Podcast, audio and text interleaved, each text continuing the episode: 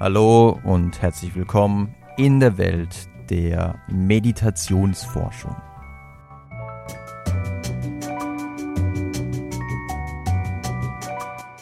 Macht Achtsamkeitsmeditation intelligent und glücklich?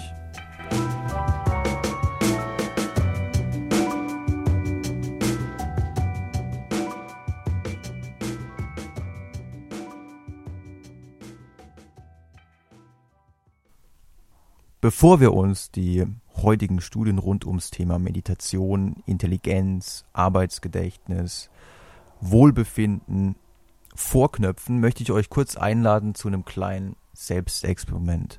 Und zwar versucht mal für die Dauer dieser Episode, aber auch vielleicht darüber hinaus, mal ein bisschen darauf zu achten, wie häufig euer Geist, wie häufig eure Gedanken abschweifen, wie häufig ihr in den Modus des Tagträumens verfallt. Und ihr werdet vielleicht feststellen, boah, das passiert ja viel häufiger, als ich gedacht habe, als es mir bewusst war. Und tatsächlich werden wir heute auch eine Studie kennenlernen, in der man beobachten konnte, dass wir im Grunde fast 50 Prozent der Zeit mit Tagträumen, wobei der Begriff vielleicht nicht so ideal gewählt ist, weil er zu romantisch klingt, denn Inhalt dieses im Englischen spricht man vom Mind Wandering. Der Inhalt dieser gedanklichen Ausflüge ist sehr häufig ein negativer.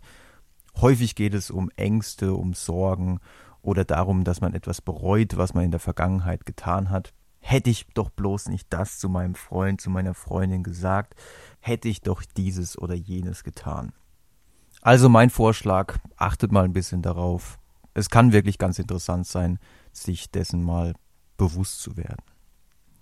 Mind-Wandering spielt auch, und das weiß jeder, der schon mal einen Test geschrieben hat, eine Klassenarbeit geschrieben hat, Mind-Wandering spielt auch bei Tests eine Rolle, bei denen unsere kognitiven Fähigkeiten gefragt sind. Wenn wir beim Bearbeiten von wirklich schwierigen Aufgaben gedanklich abschweifen, insbesondere wenn wir solche Gedanken haben wie oh Mann, hey, diese Aufgabe ist einfach zu schwer. Was ist, wenn ich durch den Test durchfalle? Was werden die anderen von mir denken? Wie werden meine Eltern reagieren? Ich habe doch schon beim letzten Test so schlecht abgeschnitten.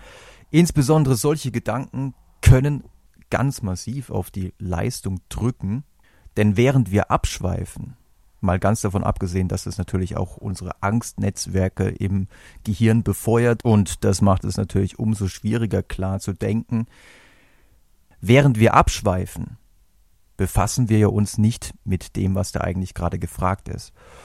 Und genau das ist auch das Ergebnis der ersten Studie, die ich euch vorstellen möchte, publiziert im Journal of Experimental Psychology von Michael Mrazek und Kollegen. In dieser Studie hat man Versuchspersonen während sie wirklich anstrengende kognitive Aufgaben, das war eine Arbeitsgedächtnisaufgabe und eine Intelligenztestaufgabe, bearbeiteten, immer mal wieder gefragt, ob ihre Gedanken gerade am Abschweifen sind oder nicht, also ob gerade Mind-Wandering stattfindet oder nicht.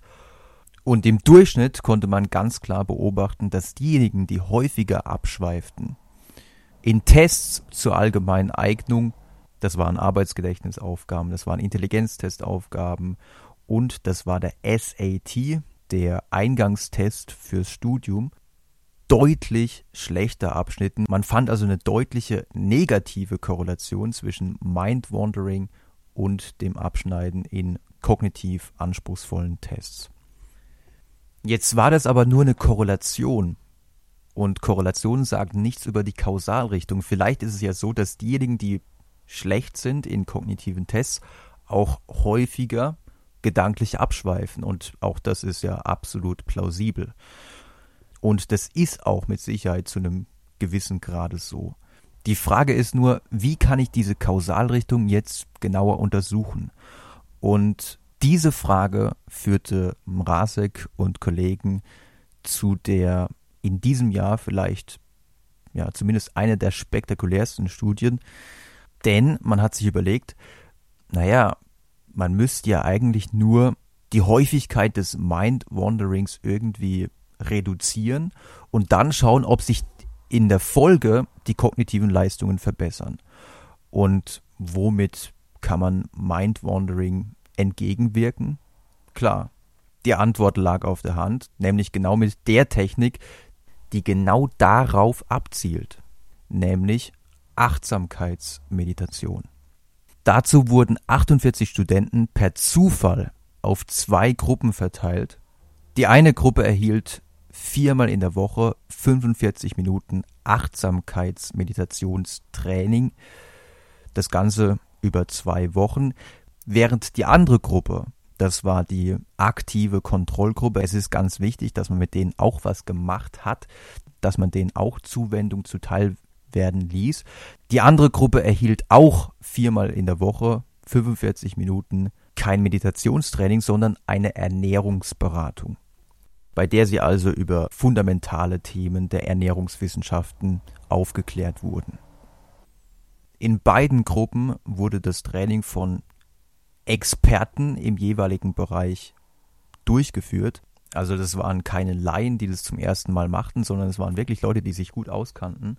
Und das Training der Achtsamkeitsgruppe umfasste wirklich klassische Elemente der Achtsamkeitsmeditation, nämlich die fokussierte Aufmerksamkeit auf Sinneserfahrungen, wie die Fokussierung auf den Atem, also ihr könnt euch jetzt einfach mal ganz kurz zurücklehnen, mal ganz kurz komplett loslassen.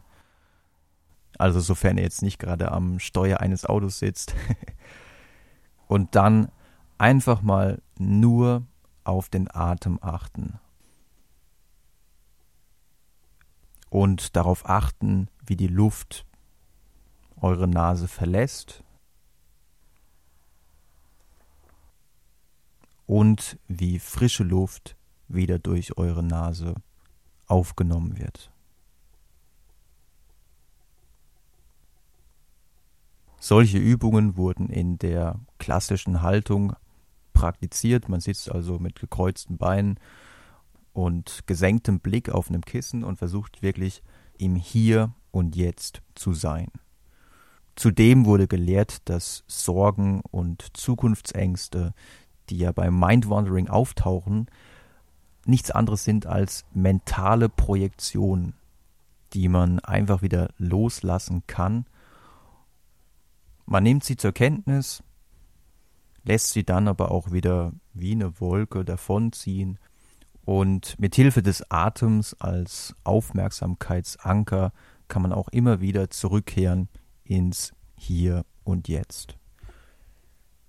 Solche Sachen wurden also, wie gesagt, viermal 45 Minuten in der Woche trainiert für zwei Wochen, wobei in den Sitzungen selbst circa 10 bis 20 Minuten jeweils meditiert wurde und darüber hinaus die Probanden auch noch jeden Tag 10 Minuten Achtsamkeitsmeditation in ihren Alltag einbauen sollten. Die Ernährungsgruppe, damit sie auch ähnlich beschäftigt war, sollte im Gegenzug jeden Tag aufschreiben, was sie gegessen hatten. Die Ergebnisse dieser Studie waren so bemerkenswert, dass es zu einer Publikation in der für die Psychologen wahrscheinlich wichtigsten Zeitschrift reichte, nämlich im Journal Psychological Science. Man konnte nämlich beobachten, dass die Probanden der Achtsamkeitsgruppe nach dem Training deutlich seltener davon berichteten, dass ihre Gedanken abschweiften und gleichzeitig, und das ist jetzt wirklich bemerkenswert, auch vor dem Hintergrund, dass das Training ja wirklich nicht allzu umfangreich war, und gleichzeitig gab es signifikante Verbesserungen gegenüber der Kontrollgruppe in einer sehr weit verbreiteten Arbeitsgedächtnisaufgabe, nämlich der Operation Span Task. Und es gab auch deutliche Verbesserungen in einer Reading Comprehension, einer Leseverständnisaufgabe, die recht häufig eingesetzt wird, wenn es um die Eignung von Studenten geht. Also es war wirklich eine Aufgabe, in der es sehr, sehr wichtig sein kann, gut abzuschneiden. Das heißt, die Ergebnisse dieser Studie sind zum einen aus theoretischer Sicht sehr spannend, denn sie bestätigen, dass die Kausalrichtung in Sachen Mind-Wandering und Leistungen in kognitiven Tests tatsächlich ein Stück weit vom Mind-Wandering ausgeht. Je weniger Mind-Wandering, je weniger gedankliches Abschweifen, desto besser sind die kognitiven Leistungen. Und zum anderen sind natürlich die Ergebnisse von großer praktischer Relevanz, sofern, und jetzt die wichtige Einschränkung, sofern sich diese Ergebnisse auch wirklich replizieren lassen. Also die Ergebnisse sind wirklich hochspannend, hochinteressant. Und wenn sie sich bestätigen lassen von unabhängigen Forschungsgruppen, dann könnte ich mir vorstellen, dass Achtsamkeitsmeditation Einzug hält in vielerlei akademische Kontexte und auch an Schulen. Wobei ich mir durchaus der Schwierigkeiten bewusst bin, die es mit sich bringen kann, einem durch Smartphone, Facebook, YouTube und Co. dauerabgelenktem Schüler Achtsamkeitsmeditation beibringen zu wollen.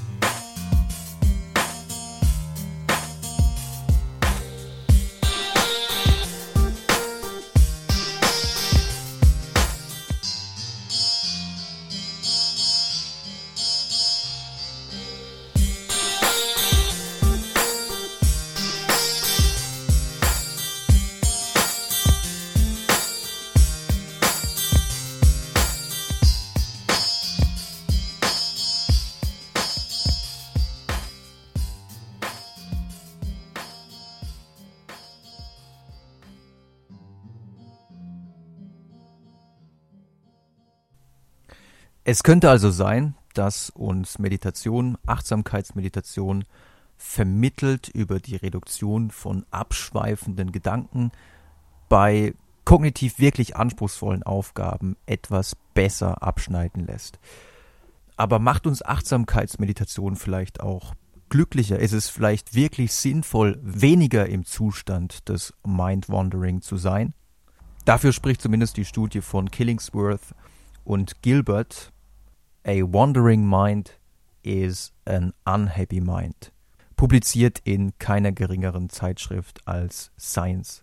In dieser Studie wurden sage und schreibe 2250 Probanden mithilfe einer iPhone-App immer wieder nach ihrer Befindlichkeit gefragt. Also zu zufälligen Zeitpunkten gab das iPhone ein Signal und der Proband sollte dann einfach mit Hilfe eines Schiebereglers ähm, verdeutlichen, wie er sich gerade fühlt.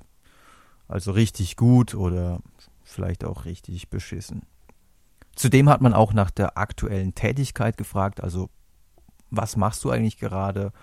Ähm, bist du am Autofahren? Arbeitest du gerade? Bist du gerade beim Essen etc.? Und man hat auch gefragt, ob gerade Mind-Wandering stattfindet, ob man sich gedanklich gerade wirklich bei der Arbeit, die man gerade macht, befindet oder ob man ähm, gedanklich abgeschweift ist zum nächsten Urlaub oder ob man sich zum Beispiel fragt, hä, habe ich eigentlich die Haustür abgeschlossen? Und was ist mit der Sauerei im Flur? Habe ich die weggemacht? Nicht, dass Nicole nachher die Leiche in der Kühltruhe entdeckt. Das könnte vielleicht ein schlechtes Licht auf mich werfen. Und der erste Eindruck ist doch so wichtig. Im Ergebnis zeigte sich, dass in 46,9 Prozent der Fälle, in denen also das iPhone das Signal gab, ja, jetzt musst du ein paar Angaben machen, in 46,9 Prozent der Fälle waren die Gedanken tatsächlich auf Abwägen. Sehr häufig kam es zu Mind-Wandering bei der Selbstpflege, beim Zähneputzen, beim Duschen etc. In 65 Prozent der Fälle waren hier die Gedanken abgeschweift. Bei der Arbeit gab es in 50 Prozent der Fälle Mind-Wandering. Beim Sport schon etwas seltener, nämlich in 40 Prozent der Fälle. Und selbst beim Sex sind die Gedanken in 10 Prozent der Fälle ganz woanders gewesen. Was wirklich interessant war, war zu sehen, dass wann immer die Gedanken abschweifen, im Durchschnitt waren die Leute weniger glücklich, wenn Mind-Wandering stattfand, was natürlich auch damit zu tun hat, ich habe es eingangs schon gesagt, häufig träumen wir uns nicht an bessere Plätze. Man könnte es ja eigentlich auch machen, während der Arbeit sich einfach mal an den Strand träumen. Nee, häufiger ist der Inhalt unseres Tagträumens eher ein negativer. Wir haben Sorgen, wir haben Ängste, wir bedauern, was wir in der Vergangenheit getan haben. Sodass also Mind-Wandering selbst bei Tätigkeiten, die eigentlich unangenehm sind, wie zum Beispiel im Stau stehen, selbst dann führt Mind-Wandering nicht zu einer besseren Laune, sondern es ist zielführender für das Glücksempfinden, im Hier und Jetzt zu sein. Jetzt sollte man aber nicht den Fehler machen, Mind-Wandering prinzipiell zu verteufeln. Schon allein die Tatsache, dass wir in fast 50 Prozent der Zeit gedanklich abschweifen, weist ja schon darauf, dass das Tagträumen, was im Übrigen auf neuronaler Ebene mit dem Default Mode Netzwerk in Verbindung gebracht wird, dass das Tagträumen sich in der Evolution durchgesetzt hat, dass es also auch viele positive Effekte zu haben scheint. Darauf verweist auch der Artikel von Smallwood und Andrews Hanna, publiziert 2013. Not all minds that wander are lost. The importance of a balanced perspective on the mind-wandering state. Natürlich können abschweifende Gedanken die Leistungen in kognitiven, besonders in anspruchsvollen kognitiven Tests sabotieren. Und natürlich kann ständiges gedankliches Abschweifen, sich Sorgen machen. In der klinischen Psychologie spricht man im Zusammenhang mit Depressionen auch vom Ruminieren. Natürlich kann das auf die Stimmung drücken, aber Mind-Wandering, so betonen Smallwood und Andrews Hanna, und führen auch neuere Studien dazu an. Mind-Wandering ist natürlich auch wichtig für den kreativen Prozess, für das kreative Denken, für das Problemlösen. Alle guten Ideen entspringen meistens aus einem Zustand des Mind-Wanderings. Und viele Errungenschaften der Menschheit gäbe es ohne das Tagträumen mit Sicherheit nicht. Zudem unterstützt Mind-Wandering wohl auch ein Stück weit die Gedächtniskonsolidierung, insbesondere wenn es um ich-bezogene Gedächtnisinhalte geht. Ist eigentlich auch nur logisch, denn beim Mind-Wandering spielen wir ja häufig vergangene Episoden nochmal durch und durch die Wiederholung können sich dann Gedächtnisspuren vertiefen. Das Fazit lautet also, Mind-Wandering hat natürlich auch positive Seiten, aber ein bisschen häufiger, gerade in unserer Welt, in der wir uns doch sehr häufig von vielen Sachen gleichzeitig ablenken lassen, ein bisschen häufiger im Hier und Jetzt zu sein, kann mit Sicherheit nicht schaden.